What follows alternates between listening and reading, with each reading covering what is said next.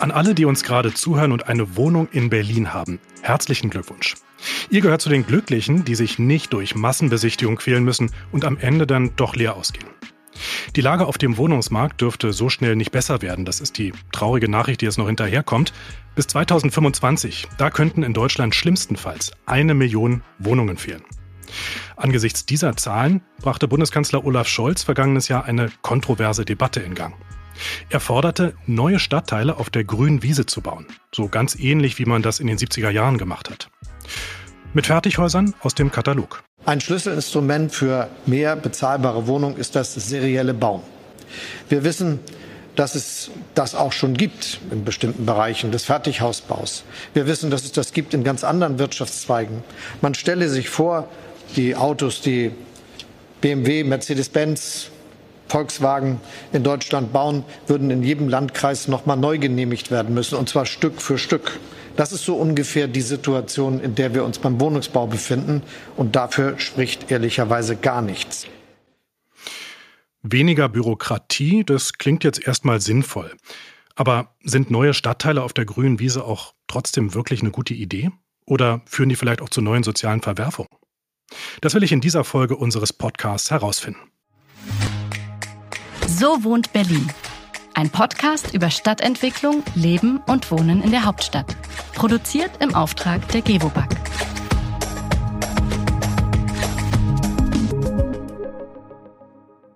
Willkommen bei So wohnt Berlin, dem Talk über die Zukunft des Wohnens. Mein Name ist Philipp Eins und heute sprechen wir über neue Stadtquartiere auf der grünen Wiese. Ist das wirklich zukunftsweisend oder ist das eher so eine Schnapsidee? Das frage ich heute zwei Gäste, die mir hier im Studio in Berlin-Tegel gegenüber sitzen. Nämlich einmal Inga Giva-Gaul. Sie ist studierte Geografin und leitet die Abteilung Portfolio Management bei der Gewobag. Daher, kann man so sagen, kennt sie sich auch mit Stadtquartieren beim landeseigenen Wohnungsbauunternehmen jedenfalls bestens aus. Herzlich willkommen. Herzlich willkommen, vielen Dank. Und auch hier im Studio ist Dr. Olaf Schnur. Er ist Stadt- und Quartiersforscher und leitet den entsprechenden Fachbereich beim Bundesverband für Wohnen und Stadtentwicklung. Außerdem ist er Sprecher des Arbeitskreises Quartiersforschung. Das ist ein Netzwerk von Forschenden und ExpertInnen aus der Praxis, die sich mit Städtebau befassen. Dankeschön und ich freue mich sehr, hier zu sein. Ja, schön, dass Sie beide da sind. Steigen wir doch mal direkt ein ins Thema, nämlich Wohnquartiere. Wie sind Sie beide eigentlich aufgewachsen? In der Platte, im Altbau oder im Einfamilienhaus? Also ich komme aus dem Ruhrgebiet und ähm, ich bin im Reihenhaus aufgewachsen einem Architektenhaus, ganz klassisch, 70er Jahre, im Vorort gebaut. Okay, Reihenhaus, also schon so ein fast ein Einfamilienhaus, aber. Eine Mischung, genau. So eine Mischung, ja. Herr Schnur, wie ist bei Ihnen? Ja, ich bin aufgewachsen in einer Doppelhaushälfte in einer kleineren Stadt in Unterfranken. Und ähm, ja, und das war eine ein Haus, was im Grunde eigentlich in einer Plattenbauweise entstanden ist, äh, mit Ytong, äh, Wandelementen und so weiter. Ja, und da habe ich im Grunde eigentlich eine Kindheit im Einfamilienhausgebiet im weitesten Sinne verbracht. Mhm. Ich frage deshalb, weil es ja ganz spannend ist, je nachdem, wie man selbst aufgewachsen ist, hat man ja vielleicht ganz andere Prägung. In der Zeit, da haben kürzlich zwei Architekten über den Plattenbau zum Beispiel gestritten. Der eine meint, die Architektur, das ist einfach dem Menschen nicht angepasst, das passt nicht zusammen, Mensch und Plattenbau. Und der andere, der ist in der Platte groß geworden und der hält sie wirklich für einen Meilenstein in der Baugeschichte. Und dementsprechend emotional war das Gespräch auch. Ist also wirklich ein emotionales Thema je nach Biografie, oder? Absolut, das glaube ich auf jeden Fall.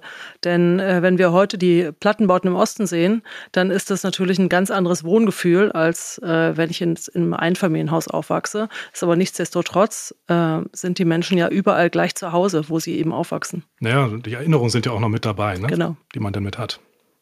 Und Plattenbau ist im Grunde bezeichnet ja eine Bauweise. Ich hatte ja gerade gesagt, ich bin im Grunde eigentlich auch in einem Einfamilienhaus aus Platten aufgewachsen, hatte aber nicht das Gefühl, dass das ein Plattenbau war, so wie wir das heute vielleicht konnotieren. Ja.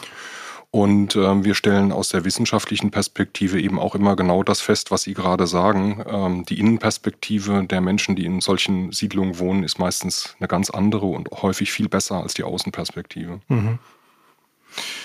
Ja, und wir sprechen ja heute gar nicht jetzt nur über den Plattenbau ähm, im engeren Sinne, sondern im weiteren über Großsiedlungen so ganz allgemein. Und die gibt es ja seit den 70er Jahren in Ost- wie in Westdeutschland. Mit Vor- und Nachteilen, wie so oft. Es gibt beides. Und wir haben da mal einen kurzen Überblick dazu. Quartiere wie das Märkische Viertel oder Marzahn haben aus Sicht des Städtebaus einige Vorteile. Hier ein kurzer Überblick.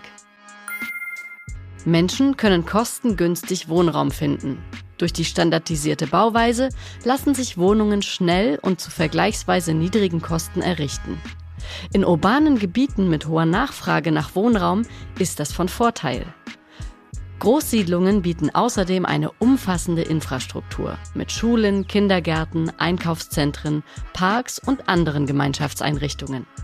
Ein Quartier der kurzen Wege verringert Fahrzeiten und steigert die Lebensqualität. Menschen unterschiedlicher sozialer, kultureller und ethnischer Hintergründe kommen in den Siedlungen zusammen. Dies kann zu einer vielfältigen und lebendigen Gemeinschaft führen, wenn der Austausch zwischen verschiedenen Gruppen gefördert wird. Nicht zuletzt bieten die Quartiere auch Potenzial für Revitalisierung und städtebauliche Entwicklung. Durch gezielte Maßnahmen wie Sanierung, Modernisierung oder Neugestaltung können diese Viertel attraktiver und lebenswerter gemacht werden. Allerdings gibt es auch immer wieder Kritik an den Großsiedlungen. Einige Quartiere sind mit sozialen Problemen wie Armut, Arbeitslosigkeit, Kriminalität und sozialer Isolation verbunden. Dies kann zu Stigmatisierung führen und die Entwicklung des Viertels behindern. Die Architektur von Großsiedlungen ist häufig gleichförmig, was das negative Image noch verstärkt. In einigen Quartieren können Bewohnerinnen aufgrund der Größe und Anonymität der Nachbarschaft Schwierigkeiten haben, sich an der Gemeinschaft zu beteiligen und sich mit ihrem Wohnort zu identifizieren. Manche Viertel sind noch dazu schlecht an die öffentlichen Verkehrsmittel angebunden. Auch das schränkt die Lebensqualität ein und wertet die Lage ab.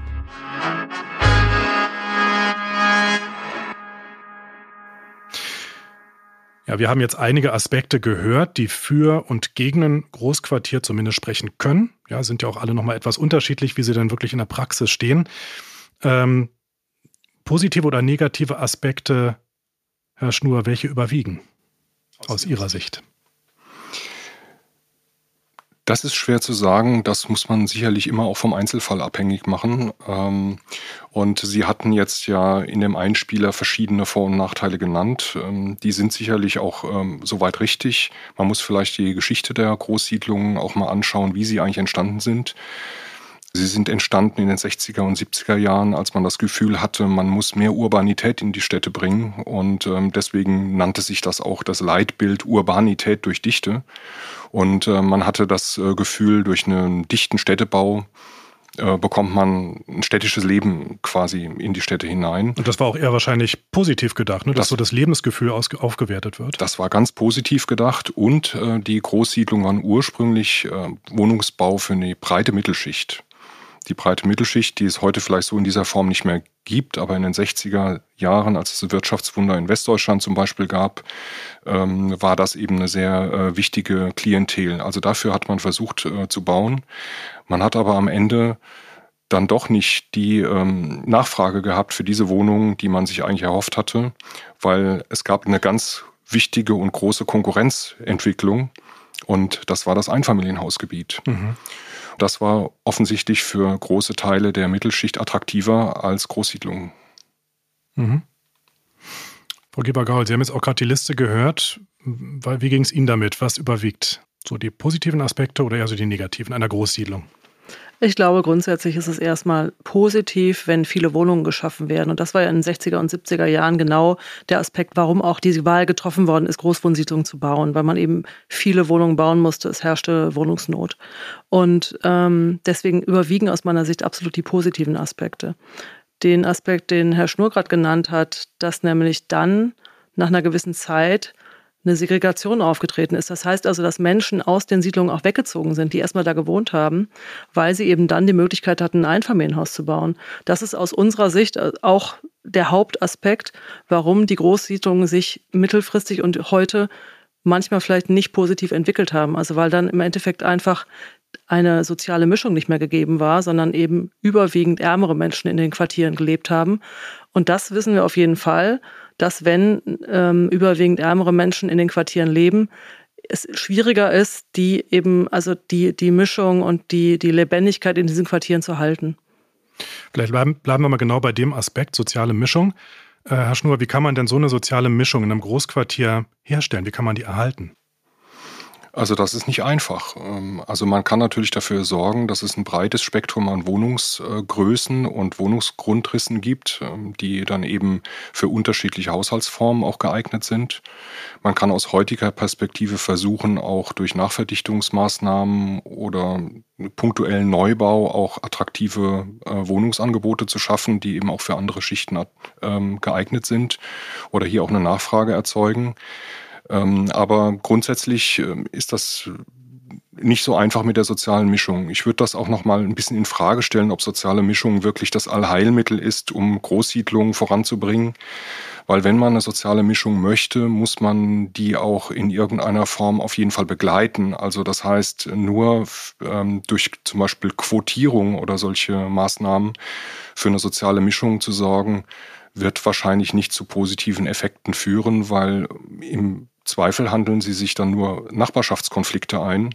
Das heißt, hier ist zum Beispiel Gemeinwesenarbeit gefragt, ähm, hier sind verschiedenste Maßnahmen möglich. Also Quartiersentwicklung, wie man es ja in Berlin kennt, in verschiedenen, genau. verschiedenen Bereichen, ja. Genau, mhm. also das sind, äh, das sind wichtige Punkte, aber das, was sehr häufig auch in der politischen Raum gefordert wird, einfach sozial mischen und die Probleme sind dann irgendwie weg, das wird so nicht funktionieren. Wenn Sie sagen, okay, soziale Mischung, das ist jetzt nicht das Allheilmittel, das ist vielleicht ein Baustein. Was macht denn so insgesamt für Sie ein gutes Quartier aus? Was braucht es dafür? Also ich denke, ein gutes Quartier hat erstmal bauliche Qualitäten sicherlich, ähm, die man aber ganz unterschiedlich bewerten kann. Ich würde auch Ihnen äh, folgen und sagen, auch die Großwohnsiedlungen aus den 60er und 70er Jahren haben durchaus bauliche Qualitäten, die man auch heute in Wert setzen und nutzen kann. Und die Wohnungsbaugesellschaften tun das auch, auch teilweise mit gutem Erfolg. Was heißt denn bauliche Qualität? Meinen Sie jetzt, dass es einfach attraktiv aussieht oder ähm, also Woran denken Sie da? Also ein attraktives Äußeres ist natürlich auch ähm, wichtig und hat es natürlich der standardisierte Massenwohnungsbau aus den 60er und 70er Jahren schwer. Mhm. Aber auch da kann man ähm, gestalterisch ähm, etwas tun. Man kann teilweise Gebäude zurückbauen und ähm, anders gestalten, äh, die Erdgeschosszonen anders gestalten. Also es gibt da Möglichkeiten. Ähm, aber grundsätzlich ähm, ist eine Qualität auch die Qualität des öffentlichen Raums zum Beispiel. Ähm, hier gibt es auf jeden Fall Potenzial in Großsiedlungen. Ich würde aber denken, es ist vielleicht für heute jetzt nicht die präferierte Siedlungsform. Ich würde jetzt auch nicht dafür plädieren, dass wir heute genau diese Siedlungsform bauen, aber man kann mit dieser Siedlungsform, man kann es gestalterisch weiterentwickeln und das wird ja auch schon seit vielen Jahren gemacht. Mhm. Frau Givergaul, ähm, Jetzt sagte gerade Herr Schnur, naja, das soziale Mischung, das ist jetzt nicht das Allheilmittel, das allein reicht nicht. Ja, und ich hatte jetzt vorhin auch gehört in unserem Einspieler multikulturell zusammenleben, das kann sicherlich auch eine Stärke sein, eine Kraft entwickeln. Aber was braucht es dafür? Also, Sie haben ja ganz praktische Erfahrungen bei der Gewobag, auch mhm. mit Großsiedlungen. Genau. Also ich glaube, ähm, erstmal ist es wichtig, dass ein Quartier ein Lebensraum ist und nicht nur Wohnraum. Also nicht nur Wohnraum bietet, sondern im Endeffekt äh, man sein Leben gestalten kann in dem Quartier. Und dazu gehören eben verschiedene Nutzungen. Das ist eben einerseits Versorgungsinfrastruktur, also Läden. Das ist aber auch eine Bildungsinfrastruktur, also Kitas, Schulen. Ähm, das ist vor allen Dingen auch das Thema Mobilität. Also komme ich hin ins Quartier und komme ich weg. Mhm. Und das ist der Freiraum, ähm, Freiflächen, äh, Spielplätze und so weiter. Das heißt also, das ist ein ganzes, ganzer Kosmos aus meiner Sicht. Und hier an der Stelle sind alle gefordert, genau das herzustellen, damit erstmal die Grundlage dafür gegeben ist, dass ich ein lebenswertes Quartier habe. Und wenn ich das habe und dann noch ähm, verschiedene Grundrisstypen, verschiedene Wohnungstypen anbiete und vielleicht auch verschiedene Eigentumsformen in einem Quartier, dann habe ich aus meiner Sicht eine sehr gute Grundlage, um Quartier auch nachhaltig stabil zu gestalten. Mhm. Herr Schnur. Ja, ich finde das genau richtig und würde da noch, noch das noch mal ein bisschen verstärken wollen und hinzufügen. Äh, der soziale Zusammenhalt auch im Quartier, denke ich, ist wichtig. Wir beschäftigen uns seit vielen Jahren äh, mit dem Thema Nachbarschaft, auch in der Forschung. Und ähm, ich denke, Nachbarschaft ist wirklich sehr wichtig. Das ist ein, wie ein Medizin gegen soziale Isolation. Sie hatten ja vorhin in dem Einspieler gesagt, äh, Großsiedlungen leiden unter großer Anonymität. Ähm, das ist etwas, das man dann, dem kann man begegnen, indem man nachbarschaftliches Miteinander, Sozialkapital, wie wir in der Wissenschaft sagen, lokale Identifikation, also dass man sich dass man gerne in seinem Kiez, in seinem Quartier ist und sich dort gerne aufhält und ähm, das auch toll findet und auch anderen so sagt. Ähm, das sind Dinge, die ganz, ganz wichtig sind, so weiche Faktoren, die das, was Sie meinten, auch dann noch befördern und die ganze Infrastruktur muss ja auch dann ähm, genutzt und bespielt werden. Und ich denke, das sind dann Faktoren, die zusammenwirken und ein gutes Quartier ergeben. Wie geht das denn ganz konkret, genau diesen, diesen Kit herzustellen zwischen NachbarInnen? Also es gibt ja alle möglichen Aktionen, äh, Urban Gardening, ne? dass man zusammen anfängt, die Nachbarschaft zu begrünen, Straßenfeste, selbst Spieleabende in Gemeinschaftsräumen. Alles Mögliche ist denkbar. Wie genau lässt sich da aus der Praxis, ähm, aber vielleicht auch aus der Theorie, so ein Gemeinschaftsgefühl in der Nachbarschaft stärken? Wie macht man das? Also ich starte mal aus der Praxis. Aus der Praxis ist das nämlich äh, gar nicht so einfach. ähm, also wir haben ja äh, 20 Bestandsquartiere, also von den, also schon auch Altbauquartiere, aber im Endeffekt überwiegend 60er, 70er, 80er Quartiere. Und äh, in diesen Quartieren sind wir aus meiner Sicht sehr aktiv als Eigentümer, ähm, weil wir nämlich vor Ort eben genau dieses Netzwerk versuchen, am Leben zu erhalten oder überhaupt erstmal zu schaffen. Dafür haben wir Quartierskoordinatorinnen eingesetzt. Die sind eben in den Quartieren unterwegs und haben die Aufgabe, die verschiedenen Akteure, die vor Ort da sind, zu vernetzen. Denn es ist meist so, dass nicht zu wenig Akteure da sind, sondern dass die einfach nur zusammenarbeiten müssen und dass klar sein muss, was für Angebote sind da. Was meinen Sie mit Akteuren? Das sind verschiedene Vereine, also gemeinnützige mhm. Vereine. Sportvereine. Sportvereine, aber im Endeffekt auch Nachbarschaftshilfen. Mhm. Also es gibt da wirklich ein großes Angebot. Gerade hier in Berlin ist das Angebot wirklich überbordend. Und gerade in den Quartieren, die heute auch schon ähm, benachteiligt sind. Wir haben ja eine Menge äh, Quartiere, die im Stadtteilmanagement laufen. Das heißt also, wo schon seit mehreren Jahren, teilweise 20 Jahre lang klar ist, diese Quartiere haben Schwierigkeiten und sind benachteiligt, wo eben auch schon ähm, Aktivitäten vom Land Berlin reinfließen fließen. Das heißt also, an sich gibt es genug Akteure, aber die Vernetzung dieser Akteure und dass das auch wirklich bei den Mietern ankommt, das ist wahnsinnig wichtig. Das heißt also vom Mieter, von, von den Angeboten zum Mieter, das ist der Weg. Und da ist, das ist wirklich, da strengen wir uns an. Aber es ist schwierig, die Aufgabe. Mhm. Und dann komme ich noch. Weil es nicht genug angenommen wird von allen Beteiligten oder warum ist es genau schwierig? Na, weil es natürlich kein Geheimrezept oder kein, kein einfaches Rezept dafür gibt, sondern es ist dann immer wirklich abhängig von der, von dem Quartier vor Ort und von den, von den Beteiligten, von den Mietern, aber eben auch von den anderen. Und es gibt immer wieder tolle Ansätze und die versuchen wir dann zu multiplizieren in unseren Quartieren. Aber das ist eben nicht einfach. Und dann komme ich noch auf einen Aspekt, der uns besonders am Herzen liegt. Wir haben so viele Quartiere, die im Endeffekt so viel Arbeit brauchen von diesen Quartierskoordinatoren, dass die neuen Quartiere, die wir bauen, dass die meist ein ganz klein bisschen zurückstehen müssen, weil es da heißt, ja, die sind ja jetzt erstmal neu, die haben ja kein Problem. Und da ist genau aus meiner Sicht der Aspekt, wo wir besser aufpassen müssen. Auch man nicht braucht nur, erst ein Problem, damit auch, was passiert. Auch nicht nur ne? als Eigentümer, sondern auch als Land. Ne, dass man gleich sagt, okay, ich brauche, ich muss das hier aufbauen, das Netzwerk, und es muss funktionieren. Und das ist, finde ich, ein ganz wichtiger Punkt. Ja, ja, total wichtig, dass Sie das, dass Sie das ansprechen. Ich kann dem nur beipflichten. Äh, sie, bei Ihnen heißen Sie jetzt Quartierskoordinatoren. Es gibt natürlich in den sozialen Stadt- oder soziale Zusammenhaltgebiete die Quartiersmanager eben oder Managerinnen. Ähm, ich würde aber sagen, man braucht tatsächlich eigentlich flächendeckend so etwas wie Kuratoren, in Anführungsstrichen, die sich um die Quartiersentwicklung kümmern und genau solche Dinge identifizieren eben auch äh, Begegnungsorte identifizieren, die sind meistens oder oft schon da. Und wenn sie nicht da sind, dann muss man irgendwie dafür sorgen, dass man äh, sie entwickelt oder bereitstellt oder Möglichkeiten schafft. Und ich würde insgesamt eigentlich sagen, die sozialen Träger, die auch in den Quartieren unterwegs sind, die Initiativen vor Ort, die sich um Nachbarschaft kümmern und so weiter, das ist so wie Wasserversorgung oder Müllabfuhr und solche Dinge, sowas wie kritische Infrastruktur. Man sollte das nicht zu gering schätzen. Ich glaube, das wird häufig auch als so ein weicher Faktor abgetan. Ich glaube aber, das ist ein ganz, ganz wichtiger kritischer Faktor für eine gelingende Quartiersentwicklung. Und deswegen finde ich das auch sehr, sehr schön, wenn sich ein großes Wohnungsunternehmen wie die Gewobag ähm, hier engagiert. Herr Schnur, Sie hatten ja vorhin äh, gesprochen auch von der Bausubstanz, äh, dass die einfach auch ansprechend sein muss, dass die Leute sich wohlfühlen müssen. Wie macht man das dann in der Praxis, Frau Givergaul, dass man Großquartiere aufhübscht? Welche Möglichkeiten gibt es da? Na, es gibt ja jetzt verschiedene Themen. Also einerseits haben wir Bestandsquartiere und andererseits Quartiere, die wir neu schaffen. In den nächsten zehn Jahren werden wir ähm, ungefähr 20 neue Quartiere bauen mit über einen Daumen 10.000 Wohnungen.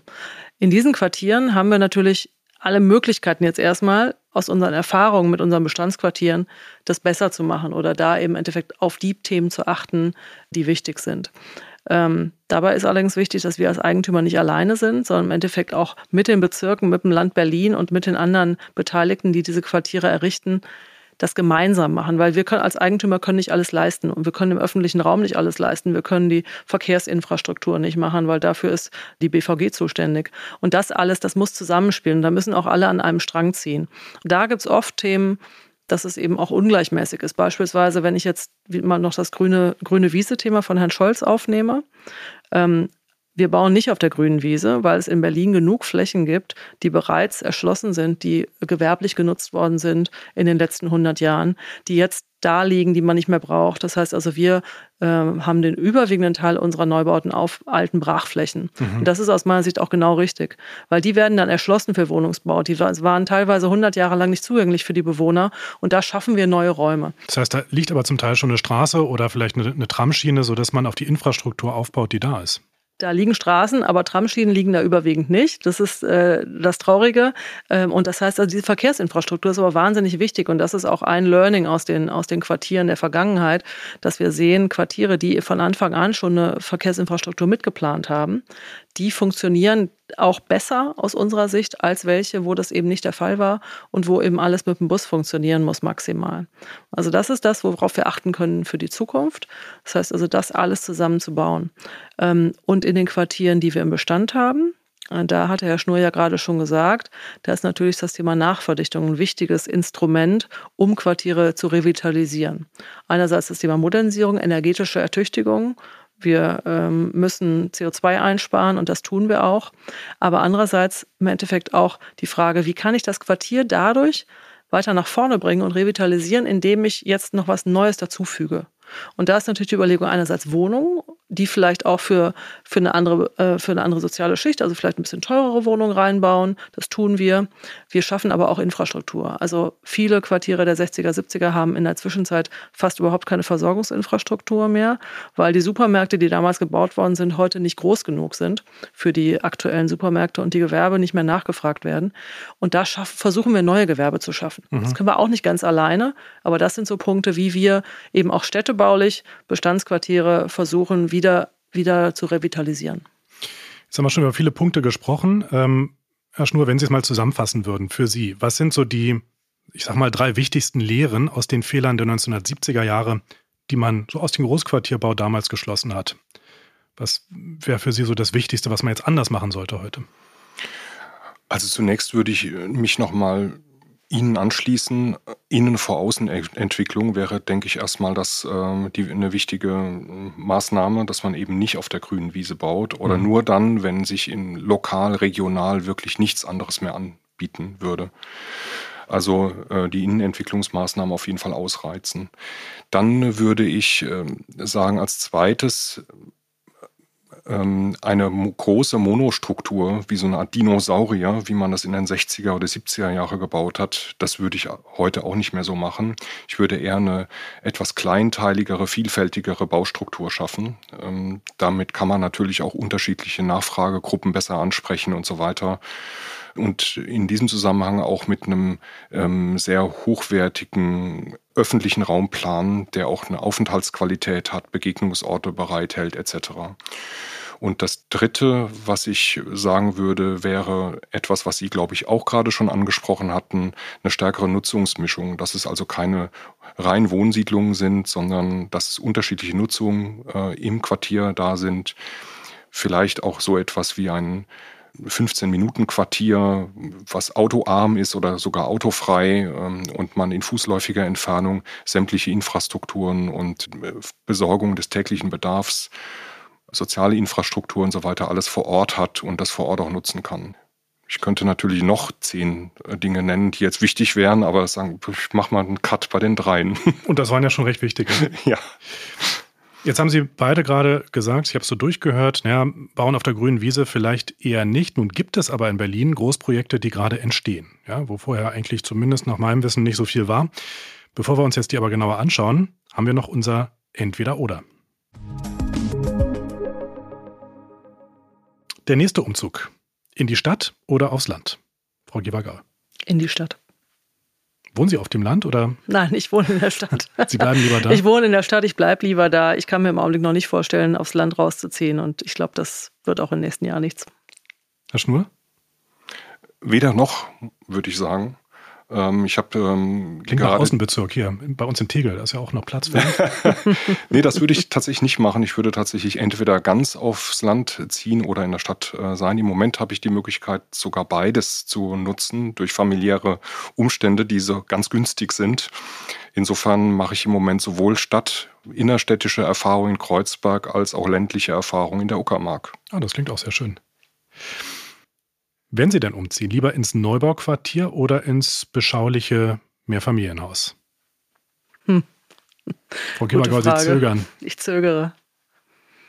Ich wohne im Augenblick in einem Neubau. Das ist schön, äh, weil man äh, alle Annehmlichkeiten hat, die man braucht.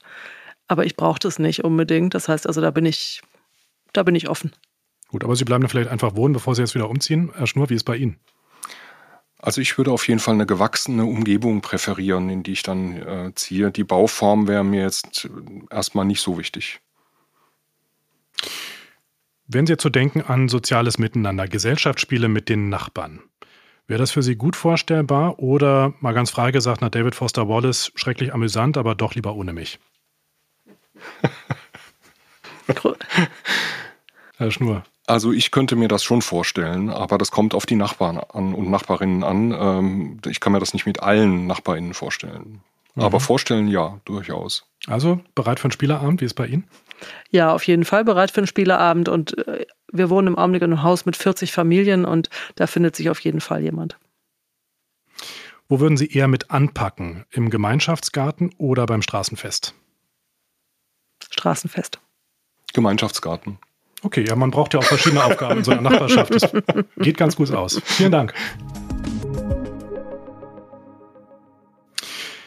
Nach all den Erfahrungen, die wir jetzt gerade diskutiert haben, was würden Sie sagen, Frau Geber-Gaul, wie müssen neue Quartiere entwickelt werden, damit sie funktionieren? Also ganz konkret, wie müssen die geplant werden? Also planen ist auf jeden Fall eine Gemeinschaftsaufgabe, das habe ich gerade schon gesagt. Ich sehe die Eigentümer auf jeden Fall natürlich in der Pflicht, weil die müssen es erstmal machen. Ähm, ich sehe aber vor allen Dingen auch äh, jetzt hier für Berlin den Bezirk und das Land in der Pflicht, ähm, mitzutun und um ein Quartier draus zu machen. Ähm, die Eigentümer brauchen natürlich Grundstücke und da ist die Frage, bekommen die sie selber oder kann das Land Berlin da helfen? Die Eigentümer brauchen Planungsrecht. Und da ist auch die Frage, wie sieht das Planungsrecht aus? Was kann ich tun? Und wir haben ganz oft den Fall, dass wir zum Beispiel sehr gerne nutzungsgemischte Quartiere bauen würden, aber äh, das im Planungsrecht eben schwierig möglich ist, weil da eben komplett reine Wohngebiete ausgewiesen werden. Und das sind Themen, da muss man einfach dran arbeiten und da muss sich das mit der Zeit auch, glaube ich, ein bisschen einspielen, dass dass das Planungsrecht auch passt zu dem, was wir uns am Ende wirklich für äh, Quartier vorstellen. Es klingt jetzt ein bisschen so, als ob Sie sagen, naja, wir wissen eigentlich, wie es geht, aber es gibt immer irgendwelche Hürden, über die wir rüberkrabbeln müssen und wir müssen vor allem uns koordinieren, Herr Schnur. Ist das denn ganz oft ein Problem in der Praxis? Das ist auf jeden Fall ein Problem oder eine Herausforderung in der Praxis. Ähm, Sie hatten ja verschiedene Akteure genannt. Ich würde auch noch zivilgesellschaftliche Akteure noch mit äh, dazu nehmen, ähm, auch die Bürgerinnen und Bürger, die auch in irgendeiner Form auch beteiligt werden wollen oder eigene Vorstellungen haben. Also es ist eine sehr, sehr schwierige Gemengelage, in der man heutzutage Wohnungsbau machen muss. Aber ich denke, dieses Zusammenwirken unterschiedlicher Akteure und das Zusammenbringen dieser vielen Perspektiven ist auch lohnend, weil am Ende, denke ich, ein auch gutes Produkt dabei entsteht. Ja, und ein Produkt entsteht gerade in Spandau, Frau Giver-Gaul. Da baut die Gewobag zusammen mit der landeseigenen WBM ein Wohnquartier, nämlich die Waterkant. Rund 2500 neue Mietwohnungen soll da entstehen. Ist ja doch wirklich gigantisch, kann man glaube ich so sagen. Was sind da genau Ihre Erfahrungen? Also in der Waterkant ähm, finden wir das vor, was ich gerade schon beschrieben habe, nämlich eine Gewerbebrache. Ähm, das heißt also, hier standen Munitionsfabriken und so weiter vor 100 Jahren, die waren nicht mehr notwendig und deswegen ähm, waren diese Flächen lange unbebaut ähm, und sind dann mit Bebauungsplänen versehen worden. Die Bebauungspläne sahen Einfamilienhäuser vor. Da stehen auch schon ein paar Einfamilienhäuser und das sollte auch sofort gehen. Und dann irgendwann hat das Land Berlin gesagt, nee, Einfamilienhäuser sind nicht mehr up-to-date äh, und wir müssen jetzt was tun, wir müssen mehr Wohnungen schaffen und wir konnten glücklicherweise eben die Bebauungspläne ändern und könnten jetzt Mehrfamilienhäuser bauen, weil das wichtig ist. Weil wenn wir weiter eben reine Einfamilienhäuser bauen, werden wir die Wohnungsnot nicht lindern und wir werden wahnsinnig viel Fläche verbrauchen. Das heißt, das war ein guter Start, dass wir diese Bebauungspläne anpassen konnten. Das hat lange gedauert, aber am Ende ist es äh, soweit geworden. Wir haben jetzt über 1000 Wohnungen fertig in dem Quartier. Mhm ähm, und werden noch 1000 Wohnungen fertigstellen, sodass es insgesamt 2500 werden. Und was für uns wichtig ist, ist eben in der Tat, dass wir nicht nur Wohnungen bauen, sondern ein Quartier schaffen. Und da haben wir wirklich eine ganze Menge an Maßnahmen, die wir da realisieren vor Ort. Also alles, was Sie vorhin schon genannt haben, soziale Entwicklung und Begleitung, wahrscheinlich auch. Genau, also wir bauen ähm, neben, dem, neben den Wohnungen, die wir bauen, schaffen wir natürlich erstmal die Außenflächen, wir schaffen Spielplätze, wir schaffen Kitas, wir schaffen Gewerbe, wir haben einen Supermarkt eröffnet und wir ähm, haben auch noch andere kleinere Gewerbe. Wir werden zwei ähm, Bestandsobjekte, die auf dem Grundstück stehen und denkmalgeschützt sind, erhalten. Und da wird soziale Infrastruktur reinkommen, wahrscheinlich eine äh, Jugendeinrichtung. Ähm, wir werden ein Haus bauen, das ausschließlich für ältere Bewohner vorgesehen ist, das heißt bei uns aktiv wohnen. Da können die zusammenwohnen und haben Gemeinschaftsräume äh, zusammen. Wir werden einen Wald äh, erhalten und eben für die Bewohner zugänglich machen wieder. Also das ist so ganz, ganz grob. Und weil wir eben so viel tun, wollen wir uns damit auch belohnen. Wir haben äh, eine Nachhaltigkeitszertifizierung beantragt, mhm. die bei der Deutschen Gesellschaft für nachhaltiges Bauen, DGNB-Zertifizierung. Und da liegen wir heute in der höchsten Klasse im Platin. Da sind wir ganz stolz drauf, dass wir für dieses Quartier so ausgezeichnet werden. Sie haben gleich eine Anmerkung, Herr Schnur? Ja, eine Ergänzung nochmal. Ich bin Ihnen ganz dankbar, dass Sie jetzt den Begriff Nachhaltigkeit auch äh, genannt haben. Das haben wir irgendwie, glaube ich, ein bisschen ausgespart die ganze Zeit. Und ähm, ich denke, unabhängig von der Nachfragesituation, was man so alles machen kann, worüber wir die ganze Zeit schon gesprochen haben, ist es wirklich wichtig, dass wir zukunftsfähige Quartiere bauen, wenn wir neue Quartiere bauen. Und das bedeutet, dass wir uns wirklich an Nachhaltigkeitsprinzipien orientieren müssen, letztlich um die große Transformation auch zu schaffen und mit Wohnungsbau eben auch einen Beitrag dazu zu leisten. Und ähm, da gibt es natürlich ganz viele Aspekte. Über soziale Aspekte haben wir schon gesprochen. Sie haben gerade schon über ökologische Aspekte auch gesprochen, das angedeutet. Das hat ja aber auch was mit Entwässerung zu tun und allen möglichen Dingen, ähm, die wir ja kennen, so das Schwammstadtprinzip, äh, wie das so schön heißt. Aber es sind natürlich auch ökonomische äh, Rahmenbedingungen, ähm, die nachhaltig gestaltet werden können. Wenn man ein gutes Quartier baut, so wie wir das heute hier diskutieren, dann wird das sich langfristig zumindest, denke ich, auch betriebswirtschaftlich auszahlen. Vielleicht nicht in der kurzfristigen Denke, aber langfristig wird sich das auch betriebswirtschaftlich lohnen und auch da eine Nachhaltigkeit ähm, erzeugen. Und ich bin denke, wenn wir neue Quartiere, wenn wir schon neue Quartiere bauen oder wenn wir Bestandsquartiere umbauen, sollten wir da auch durchaus experimentieren und zukunftsorientiert ähm, Maßnahmen ergreifen, damit wir nachhaltige Stadtentwicklung hinkriegen? Ja, Nachhaltigkeit könnte ich mir vorstellen, da gehört einiges dazu. Ne? Also es gehört einmal sicherlich das ganze Thema Heizen, das ganze Thema Energieversorgung, aber auch Verkehr. Ähm, und da ist mir jetzt ja Spandau nicht unbedingt bekannt als, eine, als ein Stadtteil, in dem es jetzt sehr viel ÖPNV gibt, Frau Givergau. Haben Sie das mitgedacht? Wahrscheinlich schon. Wie wollen Sie es lösen? Ganz genau. An dem Standort, äh, der liegt wunderschön an der Havel. Das heißt also, wir haben eine tolle Wasserlage bei manchen Wohnungen ähm, und wirklich einen wahnsinnig schönen Standort. Das Problem ist, dass der eben nicht sehr gut angebunden ist. Im Augenblick fahren Busse. Ähm, und der Bustakt ist verbessert worden, aber das hilft eben, das reicht eben nicht aus an öffentlichen Verkehrsmitteln. Und wir haben deswegen eine Kooperation mit der BVG und äh, bauen Yelby-Hubs mit der BVG zusammen. Das heißt also, in der Waterkant ist ein Yelby-Hub entstanden. Da können sich die Mieterinnen und Mieter oder auch andere Nutzer, die vor Ort sind, ähm, alle möglichen äh, Autos oder Fahrzeuge ausleihen äh, und die eben an einem anderen Yelby-Hub auch wieder zurückgeben. Das heißt also, dass dieses Angebot steht, das wird auch genutzt. Wir haben da verschiedene Anbieter in diesem äh, Yelby-Hub, die äh, ihre Fahrzeuge dahingestellt haben und das funktioniert. Das muss alles noch wachsen, weil gerade in den Außenbezirken das natürlich auch noch nicht so üblich ist. Also hier in der Innenstadt hat? Oder ist es eben eher, ähm, dass man mal sich ein äh, Auto oder ein Roller leiht oder was auch immer in den Ausbezirken weniger? Aber wir schieben das aus meiner Sicht an. Ist aber auch nicht für einen kleinen Geldbeutel, oder? Wenn ich mir jetzt mit dem Yelby habe, dann jeden Tag die Mobilität organisieren muss. Ist korrekt. Das heißt also, das kann nicht das dauerhafte Prinzip sein, aber es ist jetzt erstmal eine Anschub, Anschubhilfe aus meiner Sicht. Ähm, es ist geplant oder es ist eine Straßenbahn zu verlegen in, äh, in, in die Waterkant. Aber das ist genau der Punkt, den ich sagte. Das dauert eben alles sehr lange. Und auch eine S-Bahn-Linie soll ja in die Gegend verlegt werden. Das heißt also, mhm. es wird hoffentlich äh, auch öffentliche äh, Verkehrsinfrastruktur kommen, aber es dauert eben sehr lang. Jetzt haben wir über ein Beispiel gesprochen, das jetzt nicht wirklich auf der grünen Wiese entstanden ist. Ne? Das ist eigentlich eher aufgebaut oder angebaut an bestehende Quartiere.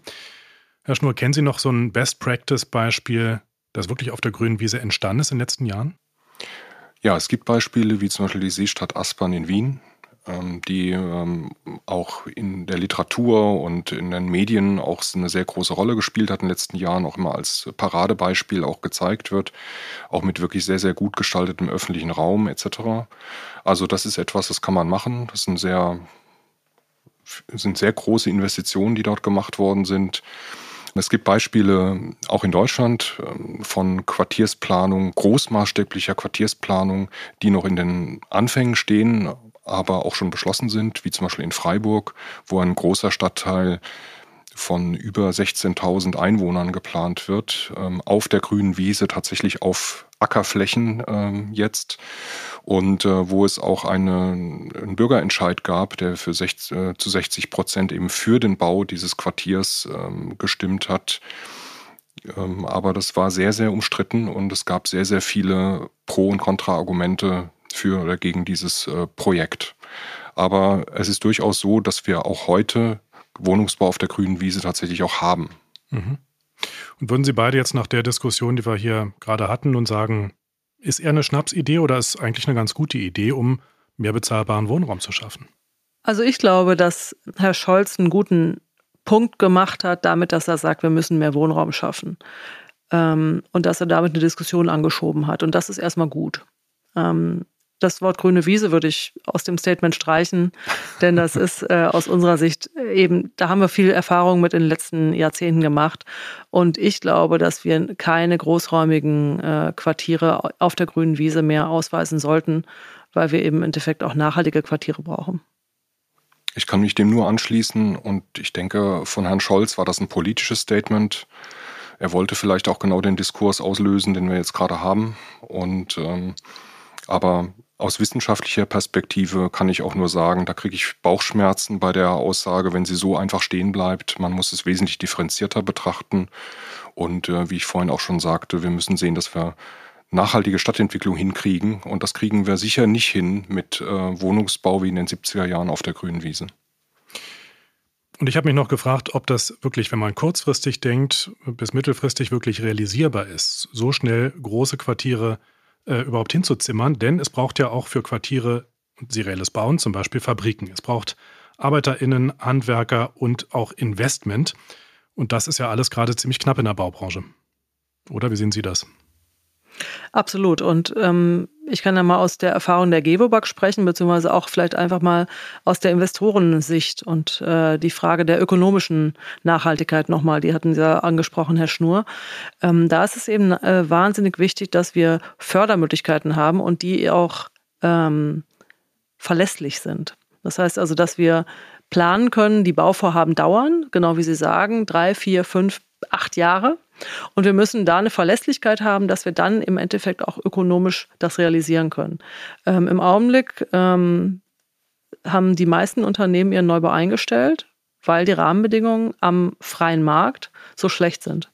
Und das heißt also, es geht im Augenblick aus unserer Sicht fast ausschließlich mit einer öffentlichen Förderung. Mhm. Und das ist ja auch genau das Gebiet, wo wir gerne unterwegs sind als kommunale Unternehmen. Aber das muss eben verlässlich sein. Und das muss natürlich auch inhaltlich richtig und korrekt sein. Und da hat das Land Berlin aus meiner Sicht in diesem Jahr einen wahnsinnig guten Schritt gemacht mit den neuen Wohnungsbauförderbedingungen, indem sie nämlich den Teilnehmerkreis für die Wohnungsbauförderung erweitert hat. Sodass also jetzt auch die Feuerwehrfrau und der Pfleger ähm, einen Wohnberechtigungsschein bekommen können, mit dem sie in unsere Neubauten einziehen können zu einer verminderten Miete. Und das hilft uns sehr, im Endeffekt auch die Quartiere so sozial gemischt erstmal anzulegen. Mhm. Das ist ein ganz wichtiger Punkt. Äh, wir haben ja in Teilen wirklich eine soziale Notlage zurzeit. Äh, das können wir nicht mit Quartiersentwicklung lösen, die dann in 20 Jahren so erst greift. Und wir müssen eben sehen, ähm, dass wir auch, wo wir so einen großen Schwund auch an sozial gebundenem Wohnraum haben, also hier auch dem etwas entgegenzusetzen. Über die Zukunft der Wohnquartiere und der Großquartiere haben wir heute gesprochen in unserem Podcast So wohnt Berlin. Mit dabei waren Inga Giva-Gaul und Dr. Olaf Schnur. Schön, dass Sie hier bei uns waren. Ganz herzlichen Dank, hat Spaß Dankeschön. gemacht. Falls euch der Podcast gefallen hat, empfehlt uns gern weiter und folgt uns kostenfrei auf Spotify, Apple Podcast und überall sonst, wo es Podcasts gibt. Bis zum nächsten Mal. Ich bin Philipp Eins. So wohnt Berlin. Ein Podcast über Stadtentwicklung, Leben und Wohnen in der Hauptstadt. Weitere Beiträge zu diesen Themen gibt es im Online-Magazin der Gebobag auf sowohntberlin.de.